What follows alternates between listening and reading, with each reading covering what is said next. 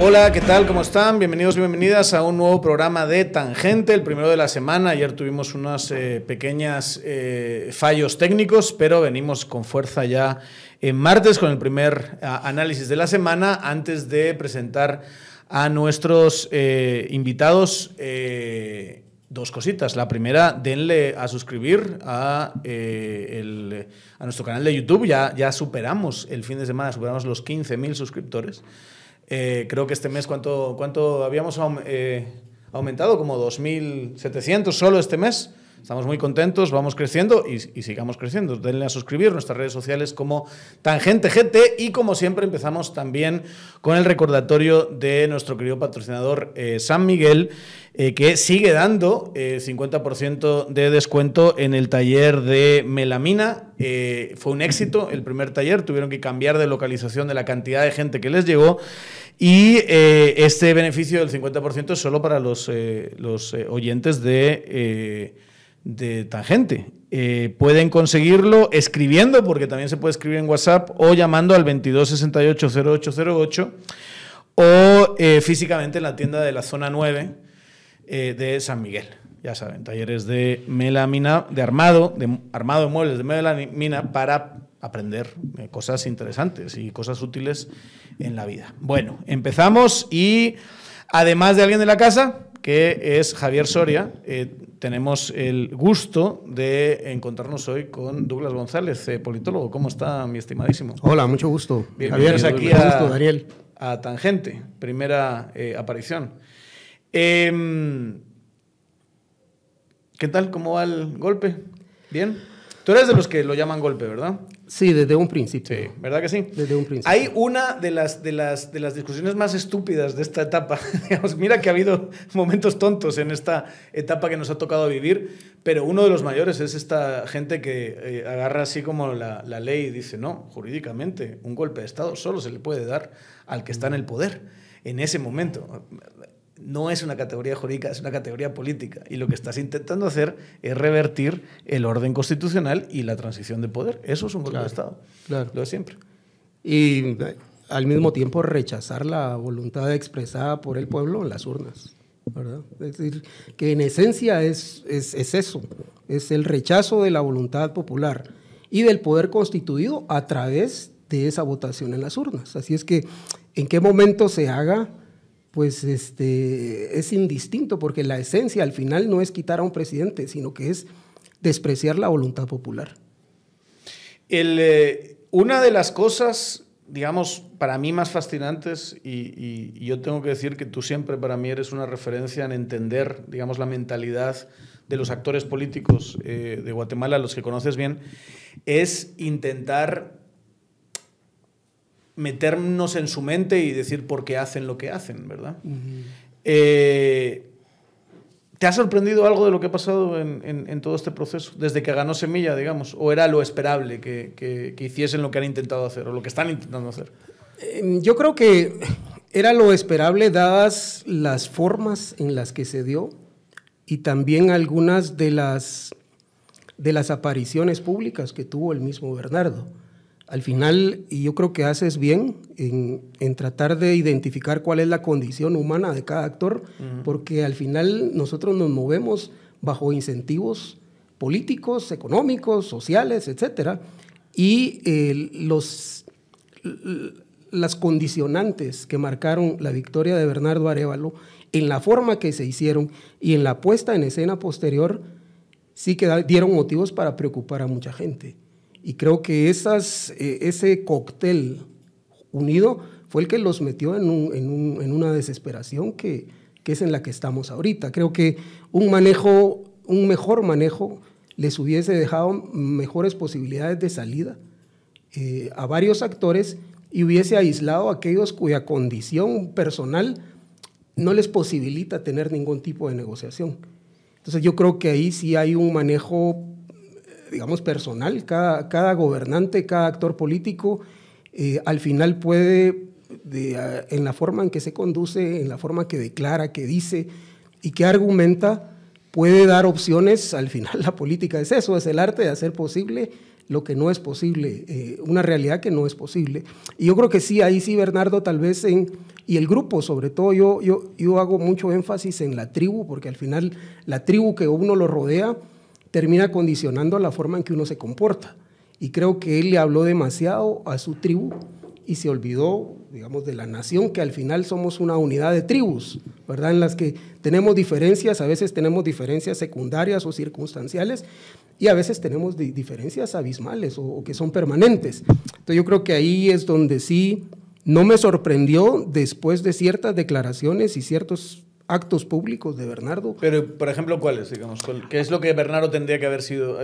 por ejemplo, creo que fue un error tremendo porque además eso en, en, en, materia penal se llama una tentativa imposible. Él amenazó con algo que ni siquiera es posible. Dijo que iba a traer a, a Guatemala a algunas personas que de hecho en este momento no es posible hacerlos y honestamente tampoco creo que sea políticamente viable para él ni necesario en este momento político. Creo que eso envió un mensaje de alarma innecesario. Y, eso pues obviamente puso en Encendió muchas emocionalidades. Emocionalidades, pero también despertó temores, ¿verdad? y estamos claros en que uno de los vectores más fuertes que mueven las decisiones políticas es o bien la ambición, o bien el miedo. Aunque sí hay que decir una cosa, esas declaraciones las hizo antes de primera vuelta. Claro. Las hacen en, plena campaña. Y todo político, hasta el más honesto, miente. No, y, no solo eso, sino que, digamos, hay veces que hay pedazos en nuestros, en nuestros, nuestros mundos digitales, hay pedazos de información. Que no tienen contexto. Exacto, entonces que acaban siendo súper relevantes en un momento distinto a cuando se dijeron. hicieron varias veces eso a Bernardo. Me recuerdo también cuando hablaba del tema eh, de la tierra, por ejemplo, y de eh, lo que todavía tienen el fantasma del decreto 900 de Arbenz. Entonces le preguntaban sobre la tenencia de la tierra y la certeza sobre la propiedad de la misma. Y Bernardo es una persona verbosa, es una persona que en su expresión es muy. Eh, se explaya. Entonces. Es muy extenso. Em, y le sacaban de contexto ese tipo de cosas. Y creo que también eh, a lo que te referís, el término de traer gente de CICIG, él tiene que manejar un poco la identidad de dónde viene, o sea, de, ese movimiento anticorrupción 2015 que le termina de dar, digamos, fuelle a semilla para hacer el partido político. Em, pero coincido con vos en que tiene que matizarlo mucho. Primero porque no es posible. Algunas personas tienen, son directamente en este momento legalmente, que no legítimamente, prófugos de la justicia. Y normalizar su situación es un, es un trámite. Además, un ofrecimiento imposible de cumplir desde la posición de ser jefe del Ejecutivo. Y la parte política. Pero la parte política, de una forma muy abstracta. Y la parte política también, ¿verdad? O sea, el, creo que ha envejecido bien los que teníamos una posición sobre CICIG eh, que no eran aplaudirlos como focas. O sea, podías estar de acuerdo con el proceso anticorrupción, podías apoyar incluso a CICIG porque ah, en el debe y en el haber te parecía que había más un balance de cosas positivas, pero no aplaudir como foca. Creo que lo que ha envejecido mal es, eh, es nada más aplaudir cualquier cosa que salía de ahí porque hay cosas que o no eran políticamente sostenibles, que los procesos judiciales también son políticos en, cierta medida, no, no, van en el vacío. O lo otro, simplemente casos que no estaban también planteados o no eran estratégicos. Me está, me está llamando mi mamá que, que, que, hace tiempo, mamá, estoy grabando un podcast, no, no, hablamos más tarde.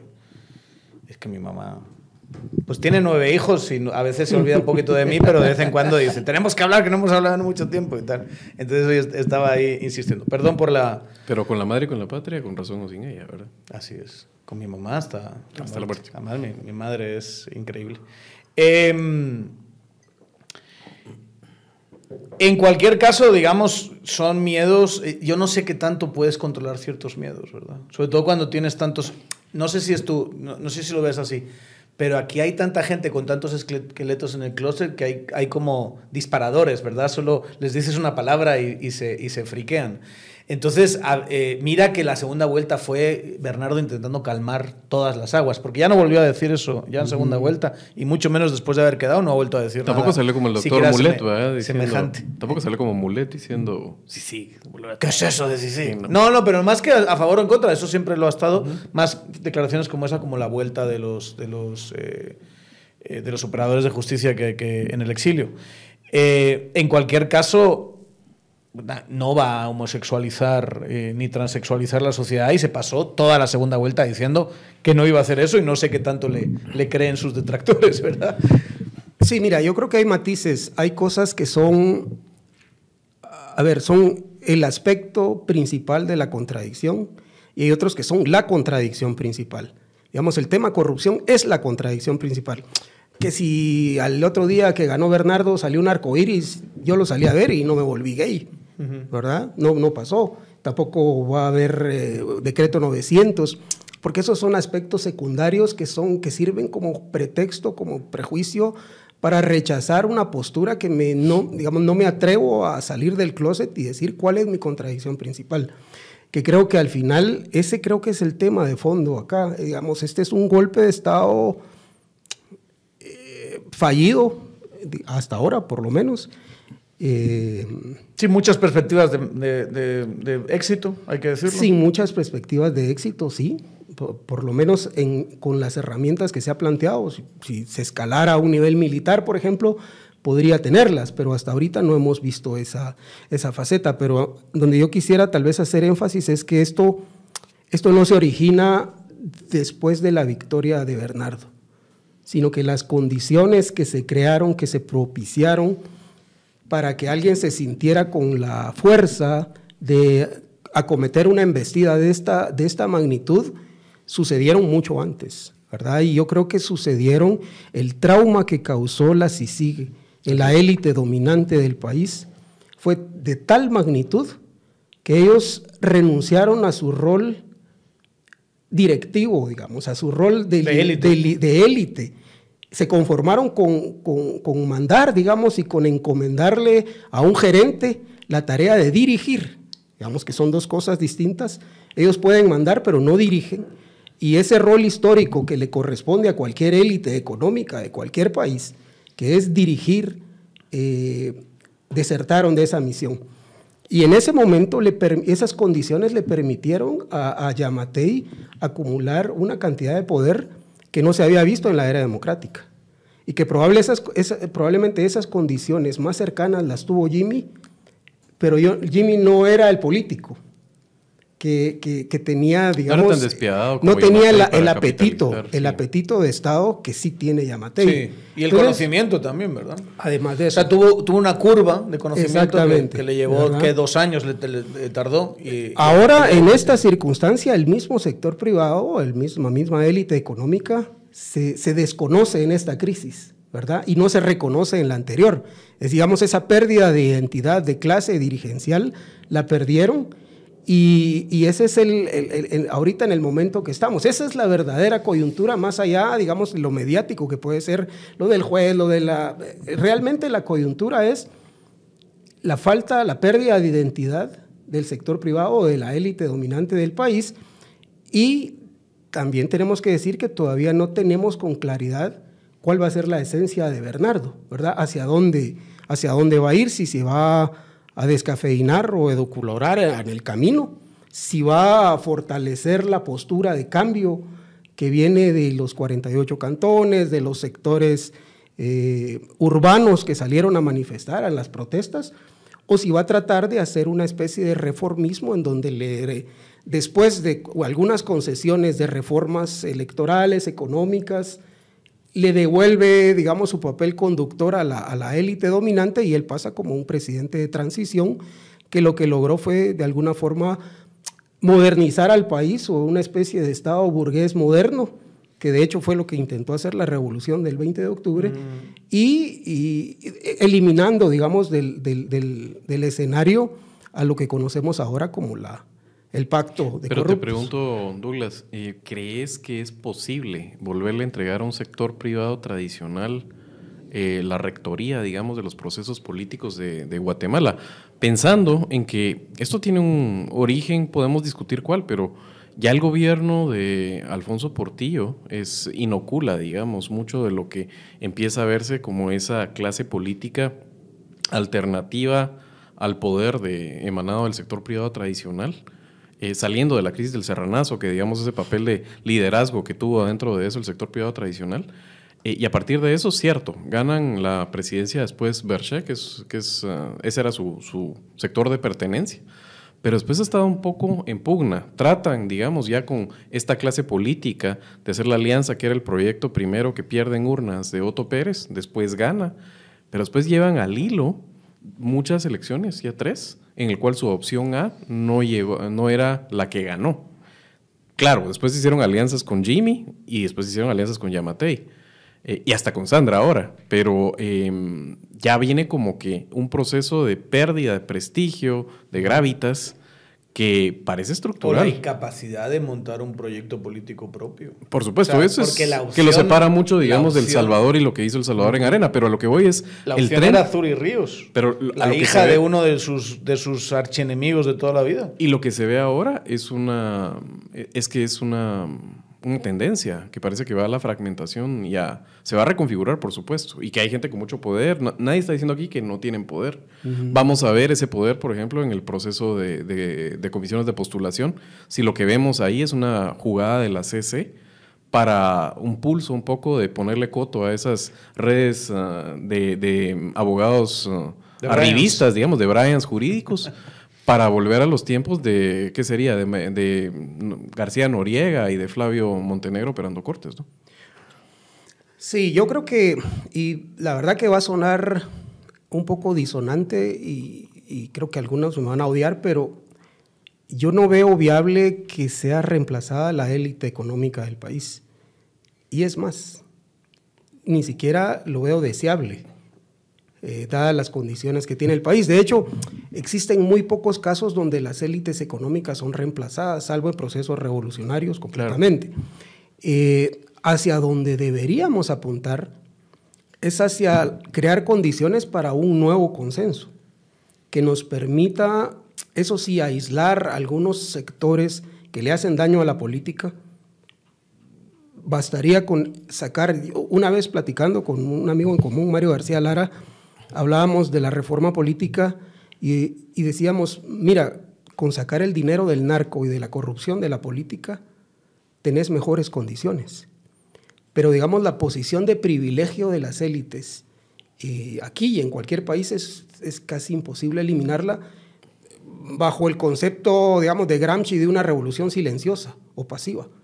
Es decir, no, no existe en el, eh, experimentos en donde eso se haya logrado, sino es a través de reformas, como por ejemplo sucedió en España, ¿verdad? Que no hubo necesidad de sustituir a la élite, porque ni siquiera era posible, de hecho eran, eran los victoriosos en ese momento, sino a lo que se forzó fue un proceso de consenso social en el que se hacen nuevas reglas y en aquel momento se eliminaron a los de la dictadura, aunque algunos se quedaron ahí escondidos, parapetados, pues si los rascas siguen creyendo en la dictadura, pero eh, el objetivo era eliminar a, los gobiernos dictatoriales y sentar las bases para un nuevo acuerdo.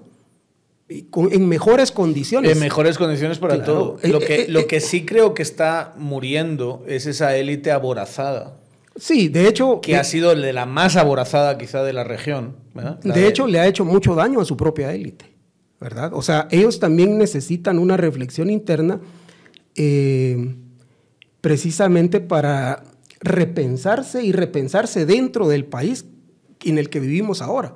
Porque ellos se, se pensaron hacia adentro, a sí mismos y dentro de un país que ya no existe.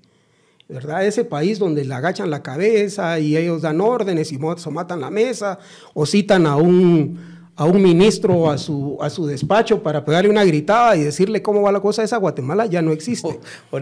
yo, yo eh, y me va a perdonar por decir eso, pero alguien eh, a quien aprecio estuvo presente en ciertas negociaciones de fiscales, de, de política fiscal y, dijo que, que, varias grandes empresas llegaban y decían cuánto ellos iban a pagar de impuestos. Nosotros vamos a pagar tanto.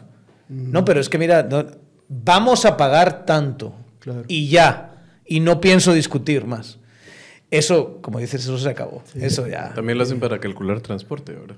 ¿Cuánto van a pagar de transporte? Sacan ahí cuánto cuestan las llantas, cuánto cuesta la gasolina y esto es lo que te va a pagar y así no funciona el mercado. Pero sí, yo creo que estamos bastante de acuerdo si nadie se pierde. Digamos, cuando uno piensa en Guatemala, piensa en el poder transformador que tiene la inversión en pocas manos y que se puede sofisticar y puede migrar los de capitales a otros sectores. No se piensa en descabezarlos. Pero sí creo, o sea, o, quiero explorar todavía que sí es posible y sí estamos ante un periodo en el cual su poder eh, sectorial se ve como cada vez más difuso, que dentro de ellos tienen grietas, que es normal que las tengan. Tienen que tener grietas porque los diferentes sectores eh, económicos van a tener intereses en competencia. Y eso sí creo que puede abrir el camino a que ese sector se oxigene, que a, eh, a través de la competencia económica, algunos de esos actores que hoy básicamente viven de privilegio, por ejemplo, y que su operación no es muy competitiva, bajen lentamente y otros... Eso siempre ha pasado. O sea, digamos, los Rockefeller no son los, siempre los menos menos de Estados siempre Unidos. Siempre ha pasado en el gran esquema de las cosas, pero Guatemala tiene una poca movilidad social. Sí, sí, por eso estamos hablando. o sea, si no, Tienes que cambiar. Es si más, no Martelena Casabus no habría hecho un libro, digamos, que tiene vigencia, donde hay una línea. Hay una línea ah, clarísima, pero, pero esa misma élite tiene que cambiar también sus inversiones el, modelo económico que tienen, digamos.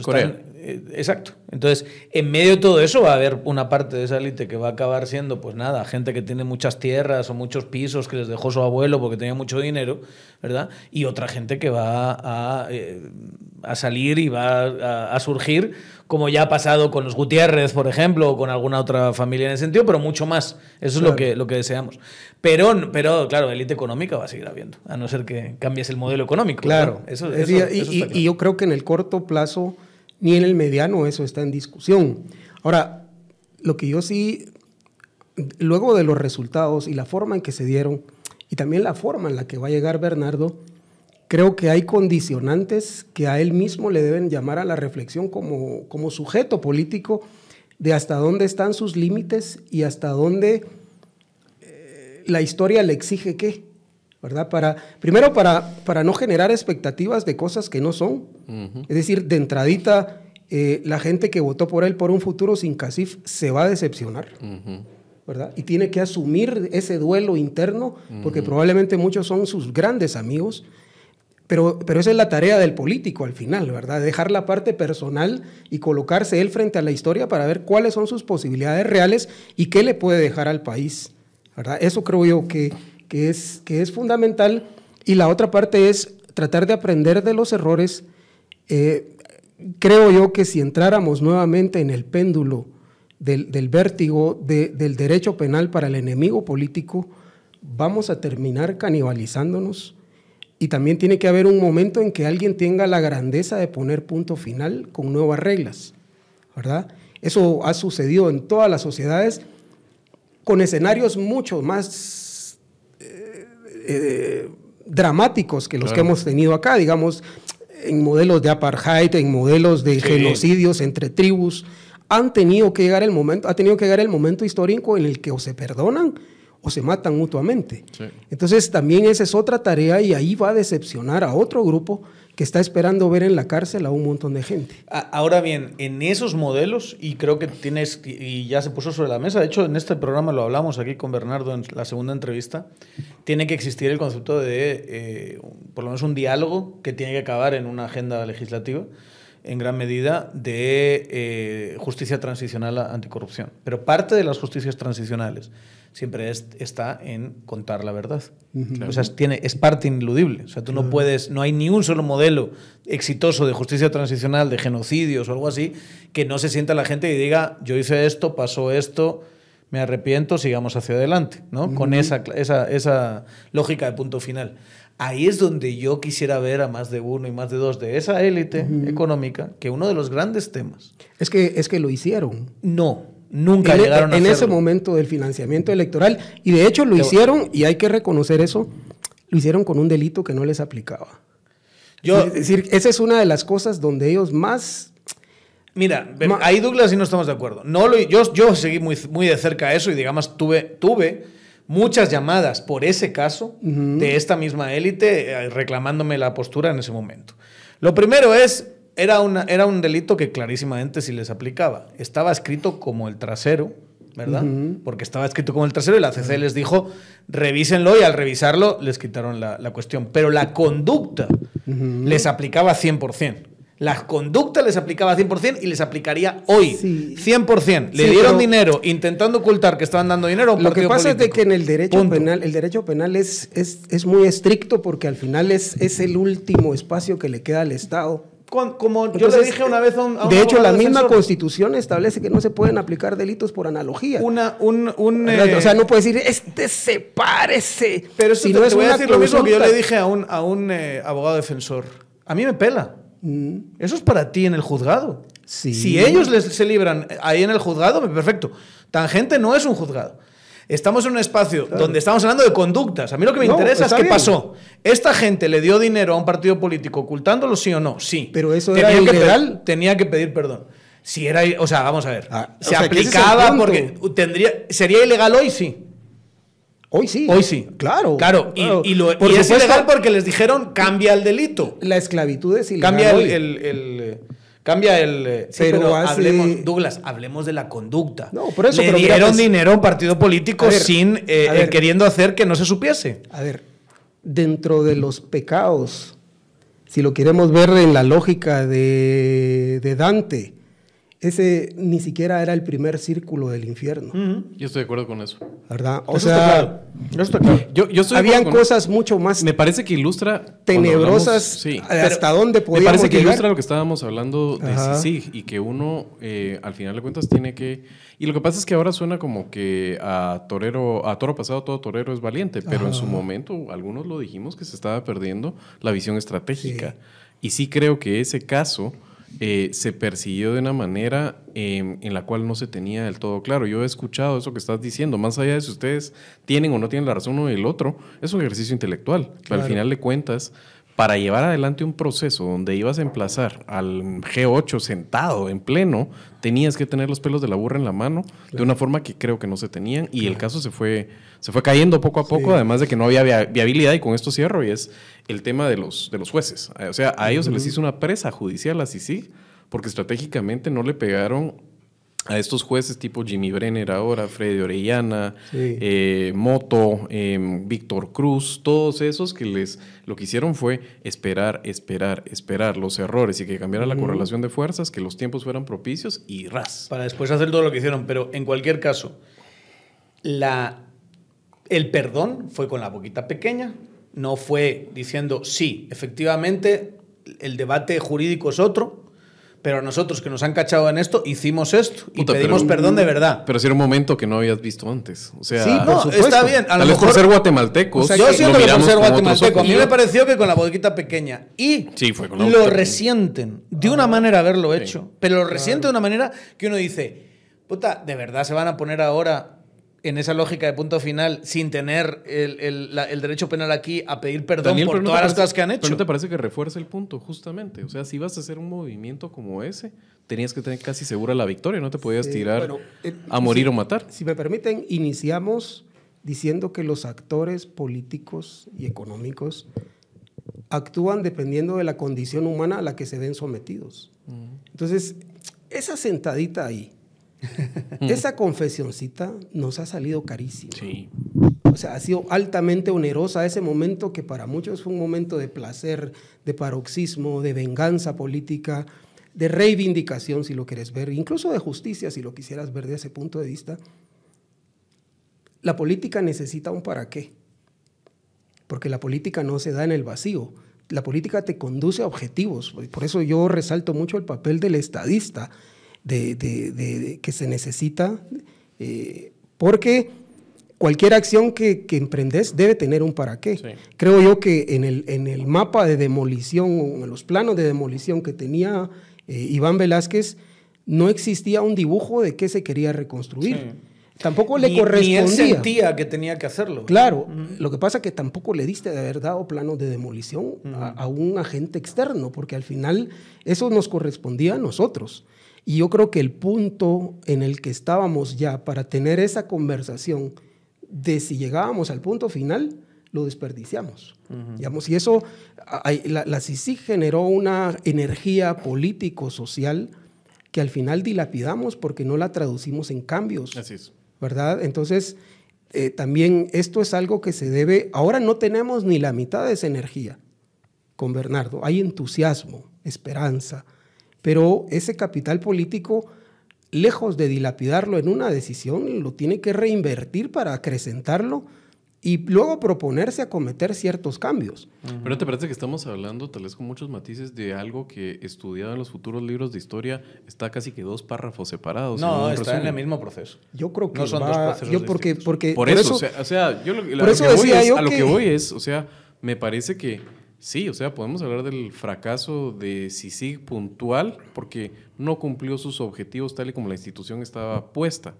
Pero dentro de un proceso Bueno, mejor de sí cambio democrático, yo creo que no, pero dentro de un proceso de cambio democrático, o sea, ganar el ejecutivo cuando decís que tienes tú una energía distinta o menos, yo creo que hay menos furor y hay un poco más de cabeza fría y de miedo a Hay perder menos lo ganado. también. Pero ganar a través de las urnas. Yo me recuerdo una de las cosas cuando Daniel y yo empezamos a hablar, era, aquel estaba escribiendo un paper que debe estar por ahí, es un artículo, una entrada de blog, que decía antes de, eh, de votar las, no, antes de votar las reformas tenemos que votarlas con V. O sea, eh, quizá haya que vo- votarlas con B alta, perdón, era. O sea, quizás tenemos que renunciar a que ahorita se pueden hacer cambios en CICIG sin tener las otras instituciones y primero hay que votarlas con V. Y este tal vez es el primer paso. ¿Eso necesitas- eso lo escribí yo? Eso lo escribiste tú. Ah. Y el juego de palabras estaba bonito. Pero mira, el juego de palabras estaba bonito porque me recuerdo que lo discutimos y Sí, todo. sí, sí, sí. Pero, pero, Ahora, pero no me acordaba. te ¿No te acuerdas? yo así como- No, pero a lo que voy es, esto nos puede parecer como más débil, no era aquel frase. cañón y todo, pero realmente los cambios que se pueden consolidar tienen que venir a través de la legitimidad de las urnas y tienen que venir No cabe duda, no cabe duda. Y esa fue una Y de ese las fue el grandes problema. falencias sí, de Sí. que tuvo la CICIG, porque digamos nunca, eh, nunca las autoridades que estaban en ese momento en el ejercicio del poder real habían pasado por las urnas. Y una de ellas ni siquiera era guatemalteca. Y cuando intentaron someterlo a, o sea, lo que llevaron al Congreso era mucho menos, era demasiado pequeño para la acometida que se estaba dando. Digamos, esas reformitas que, que- que al final terminó de, de pastelear, vamos a llamar así, Mario Taracena, lo de la jurisdicción indígena, digamos que fueron, la verdad, parecían más reivindicaciones de ONG que un proyecto de Estado. Y tiene, y tiene razón de ser, porque al final no fueron estadistas quienes Así lo es. hicieron, ¿verdad? Digamos que esto surgió y, de, y, y mucho vino de ONGs también. y- y además, yo creo que la gente no dimensiona eh, este personaje que creo que lo iremos conociendo más en la- como personaje histórico en el tiempo, que es Iván Velázquez, el desprecio absoluto que Iván Velázquez tuvo siempre por la política. El desprecio absoluto, incluso cuando hablabas con él. Ponía cara de estar oliendo mierda. Cuando decía la palabra política, hacía así, ponía caritas así como, "Uh, qué asco. ¿eh?". Yo incluso, eh, creo que esto nunca lo he contado, pero yo incluso tuve una conversación con él eh, tuvimos una reunión y se habló de que de Telma ya estaba fuera y Telma estaba ya planteando quizá, creo que no se había hecho público, pero, pero todos sabíamos que se iba a presentar a las elecciones. Y, y- y su expresión no- nunca se me va a olvidar, fue, ¿por qué se mete a esas cosas? va? Con cara de estar oliendo mierda. ¿Por qué se mete a esas cosas? O sea, ¿Por qué hay que meterse a esas cosas? Bueno, porque pero- todo este cambio se tiene que consagrar en eso. Porque si no, ¿qué vas a hacerlo?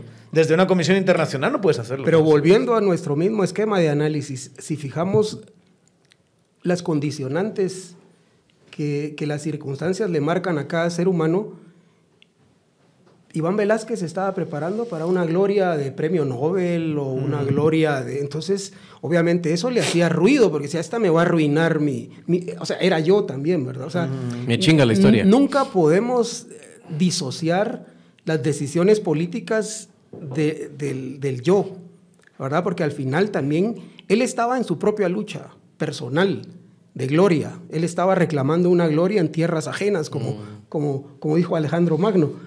Estaba en un lugar que no le era propio y aquí estaba consiguiendo glorias que en su país, de hecho, viniendo de donde venía y ejerciendo el cargo que ejercía, No había conseguido. Nunca hubiera sido posible, de hecho, ni siquiera hubiera sido Y posible. que por cierto le han servido para ahora sí tener mucho poder. lo país, catapultaron, lo catapultaron a una escena que de hecho es, estoy casi seguro, mucho menos de la que de la que él hubiera esperado.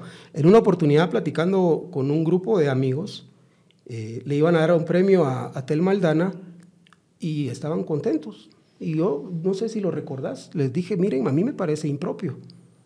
Imagínense qué estatura moral tendría que ella rechazara cualquier tipo de premios. Claro, eso, eso lo puede hacer Sartre, O sea, Sartre ganó 10 premios Nobel rechazando uno, pues, porque la estatura moral en la que se colocó fue, dijo, es un premio Nobel, lo rechazo. ¿De qué tamaño hubiera sido la investidura si ellos, eh, por ejemplo, ese premio que tanto le reclaman, que hasta dinero recibió? Mire, yo no tengo por qué recibir premios, lo desprecio, lo rechazo, ¿verdad? Pero eh, otra vez volvemos al tamaño de la persona, porque hay personas con mucho poder muy pequeñas. Y cuando eh, momentos como estos aflora de qué tamaño es la persona para el momento histórico que le, que le corresponde. Y en ese caso, em, estamos especulando, por supuesto, pero creo que Bernardo, uno de los éxitos que ha tenido es esos miedos que hemos dicho que despierta, pero en el uno a uno o en las distancias de audiencias cortas. Yo creo que es el momento donde Bernardo brilla, porque he acumulado un montón de personas que eran, cuando menos escépticos de Bernardo, sino es que directamente opuestos, y que en este periodo, desde que se la improbable victoria de primera vuelta para acá, es hablar con Bernardo y les entran, si no mucha, bastante paz en sus corazoncitos. Eh, y por eso es que creo que esta coalición se va ampliando, la coalición, digamos, antigolpe, por poquito calado que tenga. Entonces creo que en ese sentido, y porque si es un tipo pues es un sociólogo beberiano, te va siempre a dar el peso de las instituciones. Em, es un tipo que sí puede mostrar esa mm, recato, ese forbearance, usan la palabra Levitsky en, inglés, ese autocontrol para no cebarse en sus enemigos y tratar ese proceso que estaba diciendo Daniel de una justicia transicional en términos de corrupción. Ahora, cosas más, más pedestres, más concretas. Creo que es innegable que lo ha hecho bien. De hecho, resistir una embestida como la que ha resistido es, eh, no había, no, en la era democrática, salvo lo que nos podría contar Vinicio Cerezo de sus dos ocasiones, no ha habido algo de tal magnitud. Y Vinicio Cerezo lo resistió siendo jefe de Estado. Claro. Estamos teniendo tropas a su disposición. El poder de la espada, diría ¿Verdad? Aquí, en este caso, las tropas de Bernardo Arevalo resultaron ser los 48 cantones, que fueron las que logró desplegar en territorio para defenderse. Pero hablando de cosas concretas, ¿hacia dónde quiere ir? O sea, ¿qué le puede permitir llegar de aquí para allá? Si es que ese para allá lo tiene claro, porque ya, como, como decía Ortega y Gasset, la, la, política es tener claridad de qué vas a hacer una vez llegado al poder. Porque si no tenés esa claridad, obviamente te es mucho más difícil ir a qué lugar, si no, no hay claridad. Yo creo que lo que, y, ahorita termino y les pongo en la mesa la idea, creo que hay, hay cosas básicas como por ejemplo devolverle a la población una reforma política que permita que la democracia sea un poco menos inequitativa.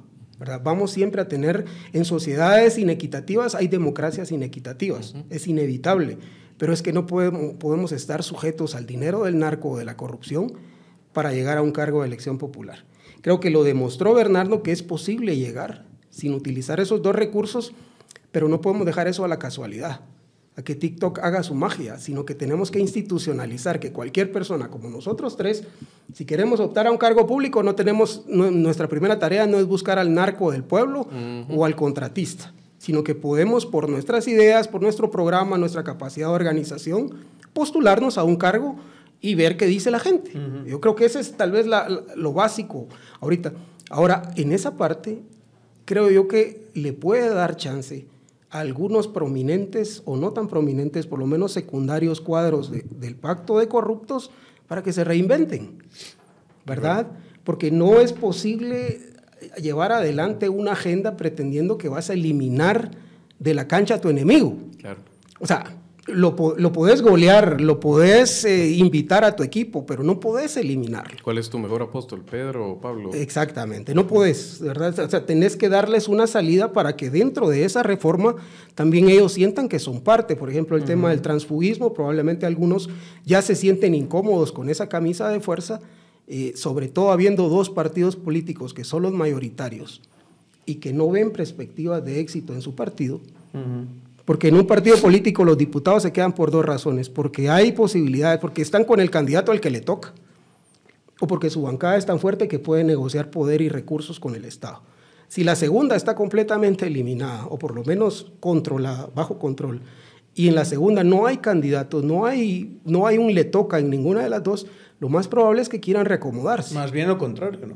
Más bien lo contrario. O sea, no ven O sea, es una clase política que, ha encontrado, ya espero que haya entendido que, es un nuevo ambiente mediático, que no pueden construir poder como lo han intentado construir que nunca hemos tenido un partido como vamos con esta cantidad tan absolutamente cochina de recursos metidos en campaña y que consiguieron con eso un tercer lugar a 220 mil votos de un tipo que, caso, pero se gastó 100 mil quetzales en la primera pero ahí les puedes dar la oportunidad de reinventarse algunos ¿verdad? No, no, tenés que eliminarlos y de hecho para él mismo también podría haber un gana-gana porque Semilla se desprendería de la idea que necesita ser bancada para hacer vida parlamentaria. Entonces yo creo que esas son las cosas, obviamente va ahí, va otro grupo de decepcionados, que son los que quieren a morir esta ley electoral y de partidos políticos porque piensan que es la quintesencia de, la democracia. Pero otra vez volvemos, ¿verdad? O sea, el, el, eh, eh, el idealismo del presidente lo tiene que convertir en pragmatismo precisamente para llevar adelante su idealismo. Pero, ¿qué crees que se va a encontrar enfrente? Porque estamos hablando del, digamos, de, la agenda Bernardo, ¿no? Enfrente va a tener a un grupo que ha demostrado, para mí, que es un poquito lo, que yo eh, quería decir antes de los, de los empresarios.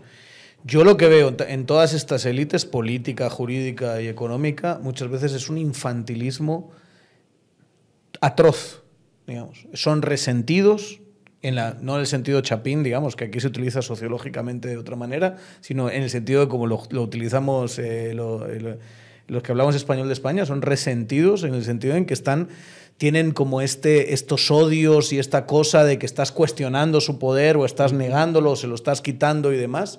Y casi todas las reacciones tienden a ser infantiles. Tienden a ser. Eh, ¿Qué hemos visto? Que, digamos, el, golpe, ¿no? El golpe ha sido un delirio de ocurrencias agresivas impulsadas por uno de los presidentes con mayor poder de la historia de Guatemala, que ha sido eh, eh, Yamatei, y por toda una serie de adláteres que, que, uno dice, pero ¿dónde creen que va a acabar todo esto? Qué absoluta falta de noción de qué significa gobernar un pueblo. ¿Qué, tan, qué sostenibilidad tiene un poder que está basado en lo que pasó hoy mismo en un avión camino a Panamá, con una señora pegándole una rapapolvo y bien merecido al juez Orellana, el juez Orellana así, eh, poniéndose la gorra del Paris Saint Germain. Paris Saint -Germain. Que por cierto, eso Qué vergüenza, Paris Saint Germain. Qué vergüenza. Devuélvanos a Mbappé. Eh, en fin. No, pero hay algo más Brian, más así arribista que una gorra del Paris Saint Germain. Perdón si me paso llevando gente, pero. En fin, el caso es que tú no puedes construir con, el, con la escena de Miguelito saliendo de la antigua. Tú no construyes poder así. Tienen que entender que el pueblo tiene algo que decir. Se moviliza la gente como se ha movilizado de una forma increíble, digamos, empezando por los cantones, pero uniéndose muchísimos más y su comprensión es, eh, los paga USA. O sea, es que en cierto sentido para mí es una élite que tiene que morir, tiene que quitarse de en medio, porque del otro lado te vas a encontrar a alguien que va a hacer las reformas políticas de las que estás hablando y va a decir sí, o te vas a encontrar a alguien que va a querer meterle el cuchillo de la forma más oportunista a Bernardo para que fracase y que volvamos a tener el poder como lo teníamos antes, hace, hace, hace cuatro años. Ese para mí es uno de los grandes preguntas en el aire de lo que va a pasar en la siguiente legislatura. Pero depende buena medida de Bernardo. ¿Verdad? O sea, la calidad de político que, él sea ya en la puesta en escena, la capacidad de interpretación de los intereses individuales, grupales, tribales, y el, y el conceder sin ceder, ¿verdad? Es decir, yo traigo una agenda, traigo una propuesta, sé que no los puedo eliminar, sé que ustedes tampoco me pueden eliminar a mí, y sé que a partir del 14 yo soy más fuerte que ustedes pero no voy a utilizar mi posición de poder para obligarlos a que hagan algo que no quieren, porque entonces voy a conseguir completamente el resultado a la inversa. Pero la pregunta que sale de, lo que dice Daniel es, ¿van a entender esto? O sea, ¿van a sí, porque esto hay que entenderlo de dos, de dos lados. O sea, tú puedes emitir esa señal. Y sí, en comunicación como emisor tienes la principal responsabilidad del mensaje. Pero el otro lado lo van a entender como una obertura, como un gesto eh, de construyamos juntos otro país o lo van a entender como debilidad. Esa parte es clave, Porque si lo entienden de la segunda forma, por muy componedor que seas, quizá lo que tienes que hacer es un par de casos ejemplares primero para ver qué significa estar a la sombra de tu, de tu mano. Yo creo que siempre es una combinación de factores. malos y sanadores. Un, policía malo y un policía bueno, pero vayamos a la, a, la, a la, situación concreta, por ejemplo, ahorita de la junta directiva. Esto, esto pasa todo el tiempo, ¿verdad? Y de hecho, el que sea tan prematuro que se esté ya conformando listados para presidir la junta directiva es porque lo quieren hacer bajo las condiciones que todavía creen que existen ahorita. Porque saben que en enero es más difícil conseguir consensos porque la realidad va cambiando día con día. Y a partir del de, primero de enero, que ya entremos en la dinámica del nuevo año, va a cambiar mucho más, ¿verdad? Ahora, ¿cuál podría ser uno de los errores que cometa Bernardo, o ahora hablo de Semilla porque ya es más un tema parlamentario, es insistir en una sola figura que polarice, ¿verdad? Voy a poner el ejemplo eh, no porque sean iguales, pero sí porque las percepciones de polarización pueden ser las mismas. Cuando Jimmy Morales insistió mucho en Javier Hernández y del otro lado le insistían con Taracena, pues ninguno de los dos logró, logró consensos y terminó un diputado que tenía cuatro, cuatro miembros en su bancada, terminó siendo presidente, y luego uno que tenía dos, ¿verdad? Qué esfuerzo. Porque, porque estás, estás ante una situación en la que te, es suma cero, te vas a eliminar mutuamente. Entonces, para ponerle nombres, si Samuel, si insistieran con Samuel, que tiende a polarizar, y los otros insisten, por ejemplo, con Shirley o con cualquiera de Alan, van a polarizar de tal forma que van a conducir a un, a un tercero. Y como ese tercero es inevitable, es mejor que pongas al tercero vos y que no te lo pongan. Eso, eso es astucia política y por eso te digo que depende mucho de hasta dónde quiera el idealismo de Bernardo llevarlo a ser pragmático. ¿verdad? Eso creo yo que es una de las interrogantes que vamos a tener de hasta qué punto pueden entender cuál es la circunstancia, que son cuatro años además, para... Pero parece, solo para meterle un poco, explorar un poco tu idea, suena bien, suena muy bien, pero cuando le pones cara a esos terceros, empieza a ser más difícil. O sea, lo que voy es, no estamos hablando de hacer este ejercicio en la, ¿cómo se llama la, la serie esta eh, de danesa eh, que gira alrededor de Borgen. No, no, estás haciendo ahí, lo estás haciendo en Guatemala, donde los terceros son también muy impaladeables. Entonces, otra opción puede ser hacer un intento galante de ganar esa junta directiva con ciertas condiciones, abierto a que en esa coalición estén otros, pero con las reglas de juego que no vas a llegar a que te las impongan o las hereden. O sea, creo que ahí tal vez está un poco más el ñeque que tiene que mostrar Semilla. El objetivo último no debe ser ganar la junta directiva, sino el objetivo último de, de Semilla debería ser un nuevo modo de relacionamiento entre el legislativo y el, y el ejecutivo. Que eso hay que inventarlo, ¿verdad? O sea, eso, uno de los grandes retos también aquí es, va, hemos tenido una, sobre todo en los últimos años, ¿verdad? Los últimos, ¿qué? 16 años quizá, o más. Eh, yo hablo de los 16, que son los que llevo aquí, ¿no? Pero en todos estos años ha sido más eh, una negociación cochina, cleptocrática, alrededor de votos y de decisiones que no tenían ningún sentido programático, sino que era más bueno, ¿cuánto me das por eso? Yo me acuerdo, eh, eh, otra cosa que creo que no, he contado nunca, pero me, hablaba una vez con Lucrecia Hernández y decía, te decía, no, si yo planteé una, una... Y ella sabía que estaba enferma en ese momento, ¿verdad? Eh, planteé una ley del cáncer. Ella, ya tenía el diagnóstico. entonces, para ella era muy importante. La plantea habla con los diputados le dice, sí, sí, está muy bonita. ¿Y cuánto van a pagar? No, hombre, esto es la ley del cáncer, o sea, aquí no es como que haya, ¿sabes? O sea, si te parece bien, puta, dame el voto y ya está. Ah, es que sí. es un proyecto que ha ganado premios y es un eh. proyecto que en esa lógica cabal no cabe porque no existe ese modo de relacionamiento más sano. O sea, de veras, o sea, si existiera un poco deberían haberlo ya, eh, ser un consenso de aprobarlo. Y, y la lógica detrás es si yo empiezo a dar mi voto gratis, ya no vale nada, ¿va? Claro. Lo de Por muy bonito que sea. Entonces, o aquí hay alguien que ponga pisto, o esta miércoles no la, no la paso. Lo siento, por muy bonito que sea. Entonces, ¿cómo reestructuras esa forma, Sí, no- esa cultura política y la conviertes en algo nuevo? Yo creo que eso es algo, no es el reto más, más importante. No hay forma este más que la ruptura, ¿verdad? Porque ahí, digamos, no, nadie está dispuesto a abandonar un privilegio una vez alcanzado. El tema, el tema es el cómo y cuánto estás dispuesto a invertir de tu capital político en ello. Claro. Porque la otra cosa es hacerte el desentendido y decir, bueno, hay que sigan ellos y yo aquí. Pero, eh, ¿cuáles son tus objetivos políticos y cuánto, hasta dónde estás dispuesto a jugarte el pellejo por esos objetivos políticos? ¿Qué aliados vas a conseguir? Porque tampoco Bernardo Arevalo es Bruce Lee para pelearse con 10 al mismo tiempo. De hecho, no, no es aconsejable ni siquiera para Bruce Lee que lo haga. Entonces, ¿en qué medida él va a centrar su fuerza? Eh, ¿En qué medida va a condicionar o a tejer alianzas con quienes para enfrentar a qué otros? Aún sean coyunturales. Pero no, di- digamos que yo lo, que sí veo es que la fuerza que el voto ciudadano le dio no le da de momento para, por ejemplo, tirarse un- una depuración del Congreso de la No. República, ¿verdad?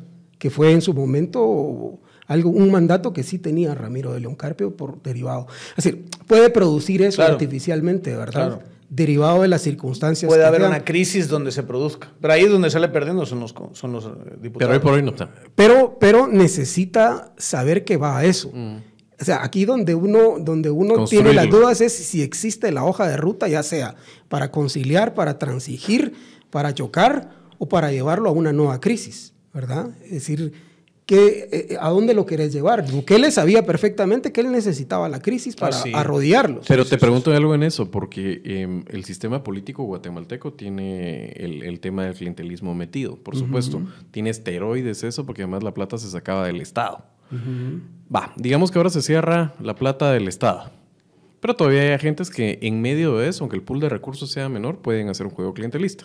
La mejor política para sacar el clientelismo es que la gente no sea precaria, ¿verdad? su condición, su condición económica no sea precaria. Entonces, Estabas hablando del tema de reformas eh, del sistema político guatemalteco. En este caso vamos a caer a la ley de, eh, electoral y de partidos políticos.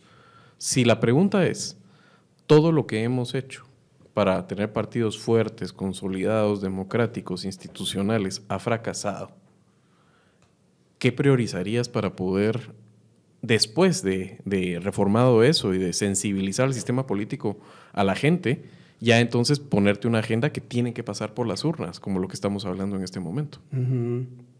Mira, yo creo que hay, por lo menos yo identifico tres compromisos ineludibles para Bernardo, ¿verdad? El primero, quitando la reforma política, que es como marcar la cancha, ¿verdad? Dejar bien marcada la cancha, es necesario hacer una, una reforma al sistema de justicia. Está roto completamente. eh, creo que lo llevamos ya al punto en el que en este caso sí, la población aceptaría un cambio profundo, una cirugía mayor. El siguiente sería modernizar el sistema capitalista, hacerlo más competitivo, eh, eliminar privilegios o por lo menos eh, cerrar las posibilidades de discrecionalidad para favorecer ciertas posiciones dominantes de mercado. Y el tercero es infraestructura. ¿verdad? En infraestructura también la gente...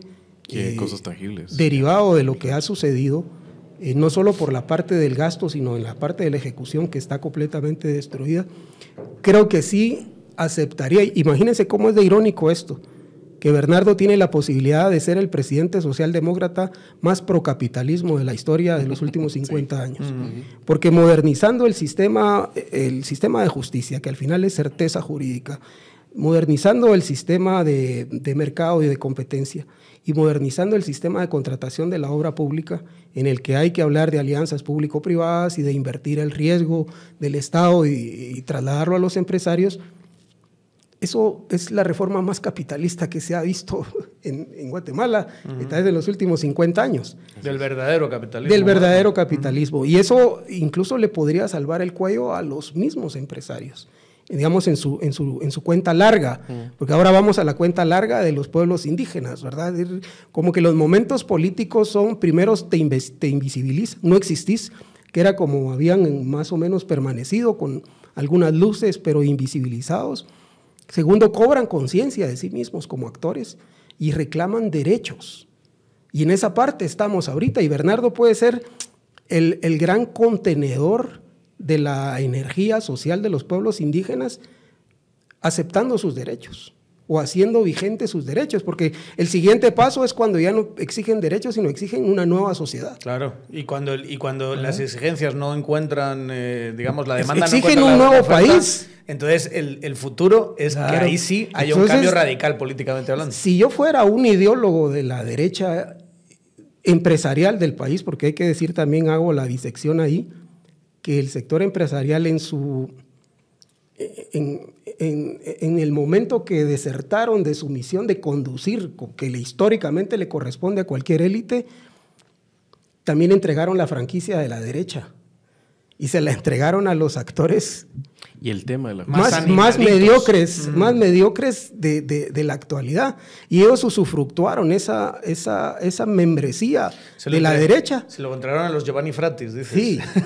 y ellos usufructuaron y le hicieron tanto daño a la derecha que es un daño histórico que les va a tomar años recomponer y repensarse y plantear un nuevo proyecto Claro. político Y histórico nunca como entendieron clase. el tema de la justicia, realmente. Es- esa es la diferencia entre historia y narrativa. La narrativa de ellos es el tema, sí, es importante para nosotros la certeza jurídica, etcétera, etcétera. Pero cada momento y cada alianza que hicieron fue en la dirección contraria. En cambio, los pueblos indígenas, y aquí voy al tema de la historia, es después de que se consolida la, la conquista y la derrota, digamos, militar por parte de ellos ante el invasor, leer eh, realmente la historia de los pueblos originarios eh, organizados es una historia por la justicia, o sea, los títulos, esos documentos claro. eh, salidos de indígenas, es yo soy propietario de esta tierra porque tengo esta concesión y es, ¿y cómo puedes tú al final de cuentas acceder a que esa tierra sea tuya y que no tenga que ser mediante una acción militar o por el uso de la fuerza, si no es a través de la justicia? O sea, estas organizaciones que vienen y que tienen, eh, tienen pertenencia a, a incluso precolombina, digamos, hay un continuum, tienen bastante claro el tema de la justicia y han sido pragmáticos con eso. De Yo- hecho, de hecho el, el vacío que deja la justicia son ellos quienes lo llenan. Sí. O sea, si alguien se roba dos gallinas, no van, no van con el juez de paz. Que fue otro error, ¿Verdad? digamos, haberse entrampado en eso cuando ese sistema funcionaba, Funcionaba perfectamente. Y es más, la- la- el reconocimiento de un Estado del corte que tenemos les hace más daño que favor. Y solo, solo para terminar, yo sé que Daniel quiere decir algo, pero el, el tema de la justicia fue en ese momento interesante porque los que tuvieron la madurez, así como la tuvieron en este momento, de decir, señores, no podemos dejar que votamos y que esa cosa no valga para nada, si ya era bastante imperfecto, pero esto es el, el punto, esa es la lucidez, digamos, encabezada por los Chincas, eh, Sololá y por, y por 48 cantones de Totonicapán. En su momento le corrigieron también la plana a la CICIG y al MP. Fueron a decir, miren, esta basada funciona bien y se les está entrapando reformar el sistema oficial. Voten el tema Sí, de la si justicia nosotros indígena, somos no lo el- estamos pidiendo nosotros, tranquilos. El tema es, ¿y cuál fue la reacción del otro lado? No. No, no, no a todo, o sea, yo me acuerdo, y esa fue una de las primeras veces que yo dije, ¿qué, qué putas está pasando? Dije yo. Porque llegan estos y hacen ese gesto maduro políticamente, avancemos en la... Y de repente, y me acuerdo perfectamente este, este personajillo de Gio- Giovanni Frati, uno de ellos, ¿verdad? Pasaron del tema indígena de que nos iban a, ¿sabes? Tenían aquí metiendo los miedos del típico ladino eh, que con su carro era, es parado en un viaje a Totonicapán y que le pegan una, eh, no sé, lo, lo linchan por, por, eh, porque el- los indígenas lo dicen, esta clase de miedos eh, ridículos que se le metió a la gente, y empezaron a hablar de que proteger a, a las influencias políticas del sistema de justicia era dictatorial. Y empiezan a decir una sarta de retrasadeces mentales alrededor de Que se esto. estaba haciendo un Yo cuarto dije, poder, bueno, pero aquí sí salió estamos, eso. sí, un cuarto poder. Unas una idioteces que no entienden ni un mínimo de literatura comparada de cómo funciona el sistema de justicia. Donde esta clase de, de- de- de modelos, de hecho el modelo que proponía la CICIC, podías discutirlo desde, esa, desde cierta perspectiva. Pero un modelo, vamos, aplicable en otros Que países. el principio de separar la judicatura y la administración de Claro. recursos es virtuoso, Sí, está aprobado. y- Exacto. Y darle cierta profesionalidad penalización a los jueces y darle ciertas, digamos, miren en Estados Unidos, los nombran y los dejan ahí para siempre, para siempre, como una forma de protegerlos frente a las influencias políticas. Y eso es una forma de crear una, una dictadura y cosas así. ¿Qué tonterías dijo esa derecha? de la que estábamos hablando, en ese momento yo dije, bueno, aquí hay un actor que es maduro y aquí un actor que es una vergüenza, en finales de 2017 que ahí es donde me nació la conciencia, dirían. bueno, pero, pero, eso... Y eso empezó a hacer un parteaguas en, muchos que veíamos, los que considerábamos nuestro bando, diciendo esta sarta de idioteces y tú intentando manejar cierto discurso más racional y empezaste a ver ataques personales y demás. Y es cuando uno dice, bueno, coma mierda, yo me voy, a, me voy a, llevar a cabo mi propio camino, ¿verdad? No voy a seguir por esa línea donde yo tengo que agachar la cabeza con cualquier estupidez que se le ocurra a, un fulano solo porque es amigo o, con, o, o conoce o porque es alguien que, no sé, eh, eh, eh, dona a la, asociación donde yo trabajo. Eso no va a pasar, ¿verdad? Pero esta, este momento histórico, que fue también parte de lo que marcamos un poco, que, que la coyuntura no es el golpe, sino es más la pérdida de identidad política y de proyecto político de la élite empresarial del país. Esa es realmente la coyuntura en la que estamos y por eso surgen los peores monstruos porque ellos buscan protección, buscan abrigo y al final les pasa como le pasó con Iturbide. Lo primero que hicieron, declararon una independencia antes que el pueblo la de, porque era peligroso que el pueblo la declarara por sí mismo. Y lo primero que hicieron fue irse a buscar a Iturbide. protección del, del, emperador. ¿Y qué pasó? Les terminó cercenando territorio y poder. Imagínense ese símil ahorita. Fueron a buscar protección y lo que terminaron fueron cediendo parcelas de poder a las que ya estaban acostumbradas y de somatar la mesa la mesa se les fue somatada a ellos. Entonces, ese, ese momento histórico en el que estamos, por eso les da tanto miedo a Bernardo, porque dicen, bueno, este ya estamos acostumbrados a que nos la somate. Ya nos acostumbramos. Pero ¿y este otro cómo nos la va a somatar? Es decir, esa pérdida de identidad y de entregar la franquicia de quién usufructúa. Pero estamos hablando de los más duros, hay que decirlo, porque muchos ya hicieron su, su, análisis y están claros que prefieren un Bernardo que como reloj suizo va a entregar el poder el 14 de enero del 2028 que este que es que se dice pronto, pero lo, que, lo que salía de las humillaciones que Yamatei le pegó a este sector privado, a sus dirigentes, a sus eventos, a sus agendas, eh, fue sin recato. O sea, eso no lo habían vivido ellos ni con Portillo. Pero ahí viene, ahí viene. Pero, lo hicieron, pero lo hicieron discretamente. pero discretamente.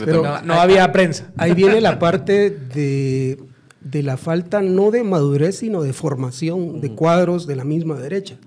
¿Verdad? Porque al final ellos se aferran a sus viejas lógicas criollas ancestrales. Es ancestral. Y, y, y, digamos, yo escuché con mucha atención el comentario del CEO y presidente de República GT, ¿verdad? El, brillante intelectual orgánico de la derecha guatemalteca, que decía, miren, no podemos permitir que los 48 cantones verdaderamente se crean que mandan.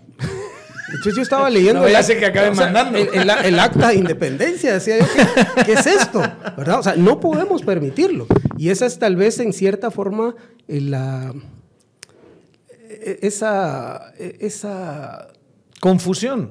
Más que confusión es, estar cerrado completamente a la Pero es no saber, no estar, estar desubicado, no saber dónde están. Y la, otra que es, que es tal vez la mayor crisis es que se quedaron sin proyecto político.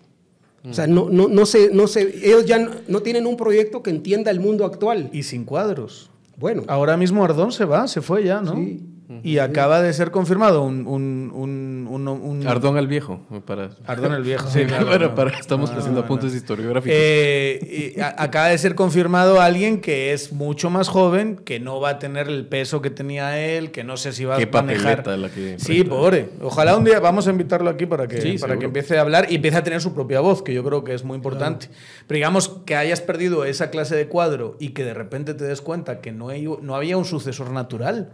No había. En toda esa derecha que tiene tantos recursos además. Es que es, natural también en cualquier sociedad democrática y moderna del mundo que el sector empresarial poderoso tenga su partido político. Claro.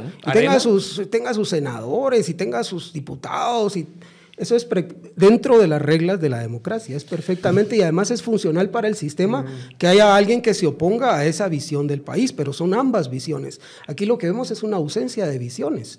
¿Verdad? Y Bernardo, hay que decirlo también, ha ido en el camino construyendo su propia visión, porque tampoco fue que tuviera mucho tiempo él de desplazar una visión de país cuando apenas le dio tiempo de desplazar una, una legislativa. ¿Verdad? Esto, esto tomó por sorpresa a todos y por eso es que la interpretación que debería tener Bernardo es que esto lo rebasa a él. Esto va mucho más allá de él. Y, la, y el primer paso es comprender el momento histórico que le toca a él y replantearse a sí mismo hacia dónde debe llevar el país y con qué aliados. Y también entender sus batallas y entender que obviamente van a haber algunas feligresías que se van a sentir decepcionadas, porque no puede gobernar con mayorías diarias. Necesita eh, emprender proyectos por lo menos de mediano plazo para cometerlos y saber que en el camino va a tener tropiezos y que gente se va a sentir decepcionada y que probablemente más adelante va a recuperar ese capital político. Tiene, tiene que reflexionar muchas cosas, Bernardo. Eh, yo le recomendaría a Bernardo que pues mientras está reflexionando, pues se tome un vinito, ¿verdad? Puedes tomarse un vinito perfectamente, pero en el momento de tomarse el vinito, tómese, Bernardo, tómate, presidente, su pastilla de Partido Smart, ¿verdad? Eh, ¿Por qué? Porque va a proteger su hígado, que ya tiene una edad. No es así, no, no estamos hablando, digamos, no estamos insultando al presidente Todavía está electo. toro. Todavía está toro, todavía está joven, está lozano, ¿verdad? Pero llega un momento en que ya la vida Pero no es un pibe. entonces- no, no es un pibe. Pibe, pibe no es, ¿verdad? Entonces, qué bien le viene proteger su hígado. ¿verdad? Que procese mejor ese alcohol. Una, una copita. No queremos. Ya hemos tenido algún que otro presidente bastante. Tipsómano, sí. Pero hemos tenido buenos, Sí, no, buenos eh, para chupar, ¿verdad? No hace Campeones mucho. en levantamiento de tarro. Este no, este, este, este no, este no bebe mucho, pero el anterior, madre mía, de que mi corazón lo que, Sí. lo que bebía. Le hubiese venido bien una pastillita de Party Smart que puede encontrar en eh, supermercados, en farmacias, eh, una cajita de, de 10, vale 100 pesos, una pastillita cada vez que vayan a, a beber, con moderación, y ya verán que al día siguiente se van a, ven- de- a levantar mucho más nítidos de lo que se hubiesen levantado si no se toman su Party Smart. Para ponerlo más sencillo, 10 quetzales bien invertidos. Bien invertidos, ¿verdad? Sí, hemos tenido buenas manos eh, de presidentes. Ah, hemos bueno. tenido buenas, buenas manos. Había ahí algunos importantes. Ah, eh, hay un tema que, que yo no, no quisiera irme, yo- es un tema mucho menor y es un tema mucho más eh, circunstancial, pero hemos tenido unas, unas imágenes eh, in- interesantes, aparte de la que yo decía del, del, eh, del avión de Orellana, que si no han visto ese video es una señora que le pega un gran eh, eh, un speech y el hombre hace así con la gorra, se encorva, está nervioso, o sea, no, no, no se le ve como orgulloso de lo que ha hecho, de que si yo estoy salvando la democracia, ¿no? Se ve así como, déjenme hablarme señora, qué incómodo es esto, eh, que recuerda mucho a, la- a a lo que pasó en Antigua con, el, eh, con, Miguelito. Eh, y yo no dejo de pensar, por ejemplo, en un personaje como esta Leonor Morales, que al final son pues es gente que cobra, ¿qué? 12 mil pesos, 13 mil pesos al mes, ¿verdad? Eh, que está haciendo un trabajo ahí duro y que, y que, y que no sé, es como que sus jefes las, los ponen y las ponen en una situación en la que acaban siendo los malos de la película, ¿verdad? Yo, yo, yo pienso en todos los que están detrás de este golpe, luego pienso en esta, y no es por justificarla, ¿verdad? Pero pienso en esta, esta, esta chica que hace el papelón que se ve en el audio filtrado, que es un papelón, o sea, es pedir con unas pruebas inexistentes, pedir que se, que se violen las actas eh, y que se reconteen los votos, dice ella, ¿verdad? Por eh, unas evidencias que son, eh, en fin, que no, que no existen, que no hay, y que es básicamente la sospecha de alguien con, con serios problemas mentales, ¿verdad? Que, mm, digamos que tiene miedo de que se le paguen dos dólares por voto a Semilla, ¿verdad? Porque Me gustaría construir una analogía de la monstruosidad que estaba pidiendo Leonor Morales y lo que le otorga de Orellana. No sé, o sea, es como que estuvieras terminando de construir una casa y de repente llega el pariente de un albañil que echaste por ladrón y ese pariente llega y con argumentos ante un estructural y le dice, mire, esa, hay que votar esa propiedad completamente porque dice mi tío que hay una columna que está ahí fallada y con base en lo que hizo esta persona que tiene un claro interés y un conflicto de interés y una persona bastante periférica y lamentable como Giovanni Frati, el juez Orellana en este caso demuela la casa completa, hasta los cimientos, todo. O sea, se quieren traer abajo un proceso electoral basado en recortes de periódicos. Sí. Que yo digo que los debe haber hecho Giovanni y Frati como una parte terapéutica que le deben de tener de terapia Pero, ocupacional. mi- o pero digamos, mi- mi- la, mi- la intención de, y tienes toda la razón en todo lo que dices, la Es que me de- gusta transmitir la idea realmente Sí, de que lo que la- pedían era monstruoso. Pero mi punto es más cómo esta gente es llevada a eso. Porque claramente no son los beneficiarios del sistema. Leonor Morales no se ha llenado los, los eh, eh, digamos, los, los bolsillos como se los ha llenado Yamatei o Miguelito. Eso no ha pasado. A saber si le han dado algo, Pues si es que le han dado no. algo. Sí, no sabemos, pero... no sabemos, pero vamos. O Sí. sea, es una... Y dices tú, por esas condiciones estás definiendo tu vida en gran medida. O sea, ¿cómo te vas a quitar el intento y haber sido un instrumento para bajarse unas elecciones? ¿Cómo te lo vas a quitar de tu currículum? Porque Leonor Morales no es eh, Leila Susana y no es ah, Leila Susana Lemos, ni es ah, eh, Molina Barreto. Porque tal vez hoy es más fácil decirlo, pero parece ser que realmente el golpe se sofocó el 13 de julio desde el punto de vista de la CC. Lo único es que el rollout es en cámara lenta, porque al final de cuentas ellos también tienen colas que les machuquen, miedos. Ese día parece que Yamate y Miguelito Jugadas los llaman para, para amenazarlos, o sea, son miedos, miedos reales de este par de desequilibrados, la relación y el cariño que le pueden tener a gente como, como a Consuelo Porras, tal vez, o sea, yo digo que si la corte fuera golpista, y claro, ahora es más fácil decirlo, todavía hay cierto riesgo, pero ese día se habría, habría mordido la bala y habría traído abajo la primera vuelta. Traerse abajo dos vueltas electorales y un presidente que ya ganó es como complicado. Lo único es que esa separación que tiene que hacer la Corte en una transición tan larga. Edgar creo que lo hablaba con, con Alfredo Ortega y con Luis Miguel en el- la semana pasada. Para ellos es un paso complicado de dar, pero creo que lo dieron ese 13 de julio, ¿no? Yo lo que creo es que, bueno, dos, dos reflexiones me vienen. La primera es que probablemente eh, la misma CC ya conocía este audio y ellos sabían que se estaban subiendo a una trama sobre qué base, ¿verdad? Y obviamente... Pero desde septiembre. 7 de septiembre. 7 de septiembre. Bueno, lo que sucedió de ahí en adelante. Bueno, esto es el que conocemos, pero acuérdense que han Sí. habido muchas Sí, más sí, sí. audiencias. Sí, sí, sí. Y la mayoría están fundadas sobre lo mismo. Entonces, yo creo que cualquier persona que medianamente conoce de derecho sabe que esto, esto era un sinsentido. Muy pues. endeble, ¿verdad? Esa, esa es la primera reflexión. La segunda, y, y voy a ir a una tercera, es que eh, el Bolo Flores, yo no sé si vos lo conociste, era un personaje de la política, escritor. Eh, Me imagino por qué la llamaban el bolo. ah, Ah, para que en Guatemala te digan. en el ese bolo, tiempo, imagínate. en ese tiempo no existía Pari Smart. ah, pero no hay París March. No, no le aguantaba, no le aguantaba. Entonces él decía que el, el ciudadano guatemalteco tiene una relación patológica con el poder. Y, y suele suceder, por- y eso me lleva a la tercera reflexión, que por nuestro nivel de servicio público, la ley de servicio público que tenemos y la que se aplica en cada uno de los organismos del Estado, no le permite al trabajador decir que no. Y esa es una cosa que tenemos que corregir, porque, porque al final uno lo que ve, yo siempre voy hacia la condición humana. Y yo veo a una, tal vez a una madre, a una hija, a una hermana que está sacando su chance porque quiere que le paguen a fin de mes, ¿verdad? Entonces, más allá de la villanidad, porque digamos las Sí, redes claro. sociales tienen esa característica que hacen demonizar a las personas, pero al final es un empleado público que está cumpliendo una orden, ¿verdad? Y porque la, la ley no le permite salidas institucionales para decir que no. Y en esa relación patológica que recuerdo que decía el Bolo Flores que tenemos los ciudadanos con el poder, es que no tenemos ciudadanía. Entonces es más fácil decirle al poder siempre que sí, y cuando ya no lo tiene, a la hora le digo que ya no, ¿verdad? Y le digo que sí al que empieza de nuevo. Y, y esa es la forma en que ejercemos o nos comportamos como ciudadanos. Entonces, cuando uno ve a una persona así, sobre todo yo que he ejercido función pública y he estado en puestos públicos, decir que no o saber decir que no es una de las cosas más complicadas que hay.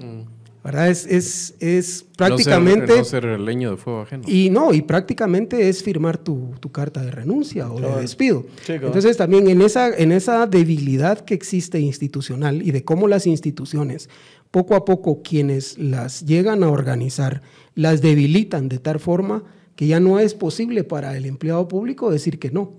¿Verdad? Eso también es otra reflexión y que puede ser parte también de la misma reforma que se hizo, en donde se le otorgan potestades totales a, a la fiscal general o al fiscal general de turno porque pierde la, la posibilidad de rendir cuentas a alguien. Que es parte de modernizar el Estado, es hacer independiente, autónomo hasta cierto punto ese servidor eh, público. Para que al final él tenga la posibilidad, como puede suceder, es decir, yo me puedo imaginar que también eh, algún, algún fiscal de, de, Estados Unidos le puede decir, mire, hay que meter preso a Donald Trump.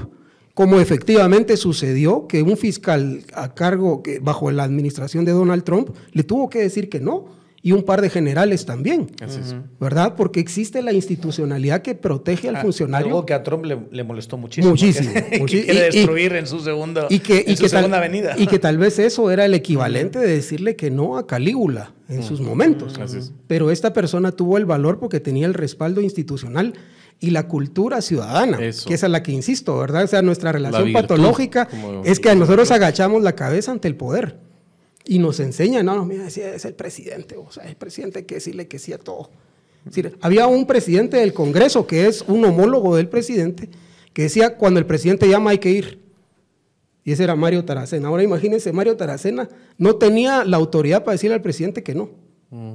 Ahora, pues, si ustedes han escuchado que ese era, le encantaba decir eso. Cuando el presidente llama hay que ir. Pero si sos un presidente del Estado, ¿de qué presidente me hablas? Vos sos un presidente también. ¿verdad? Pero esa es parte de, esa hecho, relación. De hecho, en gran medida, ese es el, el eh, yo creo que el miedo de muchos de los que no quieren entregar el poder, es el hecho de que han tenido no solo un presidente poderoso, sino el presidente más poderoso de los últimos años, a quien nadie le ha dicho que no, pese a ser una persona repulsiva, que todos sentían y piensan que es repulsiva. Porque es, es, impresionante, no solo... Pero nadie se atrevía. Y nadie se atrevía a, decirlo, digamos. Y cómo no, con el presidente. Y eso, sector privado, sector justicia. Entonces ahora meten a uno que no es de los míos y que no puedo negociar con él como he negociado, pero tiene todo ese poder que tenía el anterior y te da pánico. Una de las cosas que quedará para el estudio de las ciencias de administración pública del futuro es lo que le concedió el sindicato del MP a, Consuelo a cambio de una subida de 2.000, 3.000 quetzales al mes. Le concedió el control más autoritario. El servicio civil Exacto, si había algo de autonomía, se la concedió a cambio de 3.000 pesos. Dame 3.000 pesos al mes y te dejo subir, eh, eh, mover, despedir a quien te dé la gana. Y entonces está todo el mundo acongojado, por no decir algo, pero, dentro del MP. Pero hay verdades incómodas, como por ejemplo que esos pactos colectivos son ilegales, ¿verdad? Y, que, y que la forma en que se fueron urdiendo los pactos colectivos fue en fraude de ley. Y, les voy a hacer mi argumentación. Yo sé que esto es difícil y que hay mucha gente que le, le cuesta aceptarlo, digamos, sobre todo viniendo de alguien con un pensamiento medianamente progresista, aunque yo soy más un libre pensador, pero si ustedes se dan cuenta, toda la legislación, que de hecho viene desde la revolución del 44, fue establecida para proteger las relaciones asimétricas entre trabajador y empleador, ¿verdad?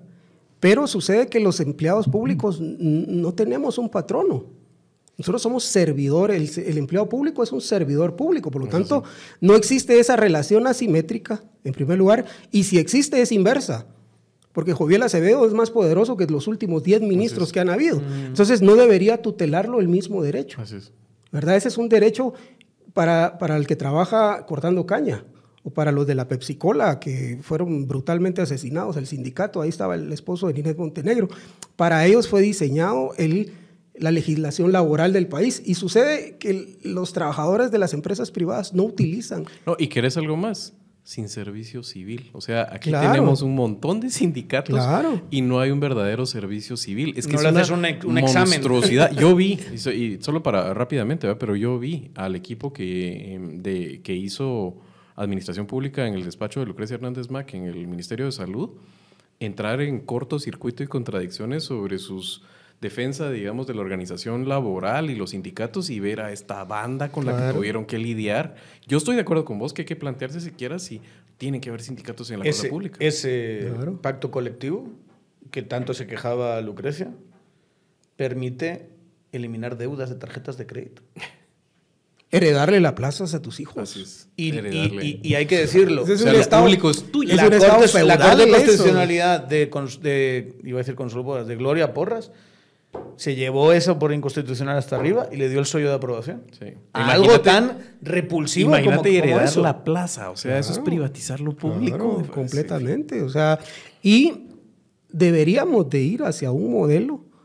Imagínate que eso es una cirugía mayor también, porque es decir, los sindicatos se han convertido en parte del problema del Estado, en el que se eliminen los sindicatos y que todo se rija por la ley de, de- de servicio civil. Así es. ¿verdad? Porque realmente los sindicatos al final no deberían de gozar de esa tutela, como, como lo- se los explicaba, y, y además de eso, no deberían de estar, imagínate cómo, hasta dónde llega, que los, con- los, los pactos colectivos están por encima de la misma legislación. Incluso por encima de la Constitución, porque la Constitución establece que para optar a un cargo público te la tenés que jugar. No, no dice, pues si usted es hijo de fulano, tiene cargo público. Entonces sí, hay, temas que son, y que al amparo de la construcción de un Estado, de dejad, dejadme robar, y dejadme robar, eh, se ha permitido, ¿verdad? Y ha sido muy cómodo decir, no, ellos tienen ahí lo de ellos y entonces me van a dejar a mí. Entonces no le entras al tema porque al final son funcionales también para el sistema que querés seguir manteniendo. Sí, la negociación entre, en este caso, el patrono, ministro y el no me jodas, es pues, corrupto. no me jodas, claro, no me jodas y no te jodo. Y yo voy a ser como que no veo y vos haces como también como que no ves con nosotros. Y, y al final, digamos, el, el- el patrimonio público, los recursos del Estado se drenan de una forma Y hacen que el país sea cada día más ingobernable. completamente. O sea, afectan a, a la, la necesidad y la posibilidad de eh, reforma. No, y además afectan la capacidad efectiva del Estado de responder a las necesidades de las personas, porque cuando te ¿Qué miras el crecimiento de la planilla del Estado, eso se traduce en escritorios, en refacciones escolares, en medicinas, en médicos. ¿Y qué te queda para política pública? Claro, no te queda nada. Claro. O sea, te queda repartir lo poco que hay dentro de tus adeptos, que al final esos son los proyectos políticos de acá, ¿verdad? Repartir entre tus correligionarios. Bueno, ya terminando, si tuvieses que darle un consejo a... Ya hemos hablado bastante de eso, pero si tuvieses que darle un consejo a Bernardo... Algo ¿qué que te haya quedado en el tintero. Mira, El más importante, digamos. No, dos. Uno, su peor escenario es convertirse en el receptor pagador de lo que queda en el presupuesto. Ese es su peor escenario, que se lo coma el inmovilismo y que al final su no, el no tener claro a qué se va y no tener los cuadros que sepan a qué van, lo lleve simple y sencillamente a ser un instrumento de lo que ya se fragó en el presupuesto y se convierta en un receptor pagador de lo que ya fue acordado. Y el otro, eh, tal vez un poco distanciarse, aceptar emocionalmente la renuncia a ciertas feligresías que van a tener que sentirse decepcionadas porque en lo público hay que tomar decisiones y esas decisiones no necesariamente van a ir acordes a lo que quienes votaron ilusionadamente por él quisieran en el corto plazo, ¿verdad? Que se trace una meta a largo plazo o a mediano plazo y que trabaje para construir consensos, alianzas y mayorías para llegar a ella, aunque en el camino obviamente signifique sacrificar algunas de las expectativas, porque ni siquiera fueron promesas, muchas cosas ni siquiera las prometió, pero la gente en su construcción tiene la expectativa que las va a hacer y, y no, y no son factibles. Te voy a decir, eh, creo que el, el- en el primer consejo, eh, claro, estamos hablando de, como habíamos hablado antes, de, de seguramente los mayores eh, sorprendidos eran los propios de Semilla, salvo dos o tres entusiastas. O sea, el, el- el- el- el último que creía que iba a ser presidente era Bernardo y además eso implica que no tenía esa idea clara. No sé hasta qué punto los cuadros están ahí, si los cuadros lo tienen claro, todo eso creo que es, una, es un gran reto. Pero me da la sensación, no sé qué piensas tú, Javier, de que lo segundo lo va a hacer con bastante naturalidad. Sabemos que él, él no va a tener tanto problema de, de quitarse el San Benito progre. Personalmente él, Es que de hecho él, eh, en ese sentido, tiene unas ideas respecto a lo que necesita el país o incluso lo que, lo que es un buen gobernante distintas a las que tienen otras personas en, en Semilla. Van a poder actuar con disciplina y alrededor de esa visión del presidente, pues él es, eh, moldeando al Ejecutivo y su equipo, tiene sin duda la responsabilidad de hacerlo y si falla, será responsabilidad de él, no pueden dilgársela a otras personas, uno escoge su círculo. Eh, entonces yo coincido de, coincidir a- de, de conocer a Bernardo y creo que por eso es un comunicador en distancias cortas tan efectivas. Lo otro que decía Douglas primero y que comparto tiene que ver más con explicar eh, y comunicar bien de qué se trata el proyecto, qué batallas tiene y cuál es su electorado. Porque no puedes comunicar sin conocer a quién le estás eh, enviando el mensaje. Entonces, em, esa pregunta, y creo que es uno de los debes y que, que Semilla eh, como proyecto tiene que pegar ese salto, es conocer a su electorado y no asumir que el triunfo electoral es porque había una total coincidencia con la agenda que tuvieron en el Congreso, con su comportamiento los últimos cuatro años. Eh, la coalición es otra. Entonces coincido con vos y es no siempre el que grita más y el que tuitea más es el representativo. De hecho, rara vez lo es. Entonces esa mayoría que no tiene mucho tiempo, ni mucha cultura política, ni interés y se va a pagar, no te va a expresar su insatisfacción como lo pueden hacer esas facciones más encendidas del progresismo guatemalteco. Así que ese es un reto importante, creo. Bueno, ya llegamos eh, eh, al final del programa. No sé si se han dado cuenta eh, los que son, digamos, audiencia muy fiel y de, hace mucho tiempo de, fíjese que, ponme el, el plano de Douglas. Fíjese que. De fíjese que no, perdón. tangente. tangente. se llama ahora. Antes se llamaba fíjese que. Pero eh, estamos estrenando cortina, justo detrás aquí de, de, Douglas. Lo digo porque mucha gente se estaba quejando de la cortina que había justo ahí detrás, que era una cortina así roja, fea y ah. demás. Miren, hemos cambiado solo para que vean que vamos mejorando poco a poco. Y lo hemos hecho además con el plano de Douglas, que muchísimas gracias por, por haber estado aquí con nosotros. Muchas gracias por la eh, invitación. no, este un placer tenerte aquí. Un placer tenerte. Y eh, ustedes, ya saben, denle a suscribir a nuestro canal de YouTube, a la, a la plataforma favorita que tengan en, en, eh, en, podcast. De podcast estamos en todas y somos de los más escuchados, digamos. Sí, también en el canal 60 del cable de Claro. Ah, sí. A través de la red TV. que hacerlo. Es 40. ¿Cuál es? Eh, también nos, nos, nos, nos Canal 40. por televisión. Decías 40, Carlos. El, el, en la señal de Claro, en el canal 40 estamos. La red TV. Eh, ¿Cuáles son los horarios? Canales, 40, 95, Claro TV satelital, martes y miércoles 7 pm, jueves 9 pm, sábado y domingo 9 pm. Va. Eh, lo, lo vean en nuestras redes sociales porque si lo repito lo voy a, lo voy a decir más. Pero también nos pueden ver en la, en, la, en, el canal de la red. Eh, 40 y 95 del, el canal de Claro. De cable. Del, del Muchísimas cable. gracias, denle a suscribir. Nos vemos en la siguiente programa de iba a decir, fíjese qué, tangente. Chao.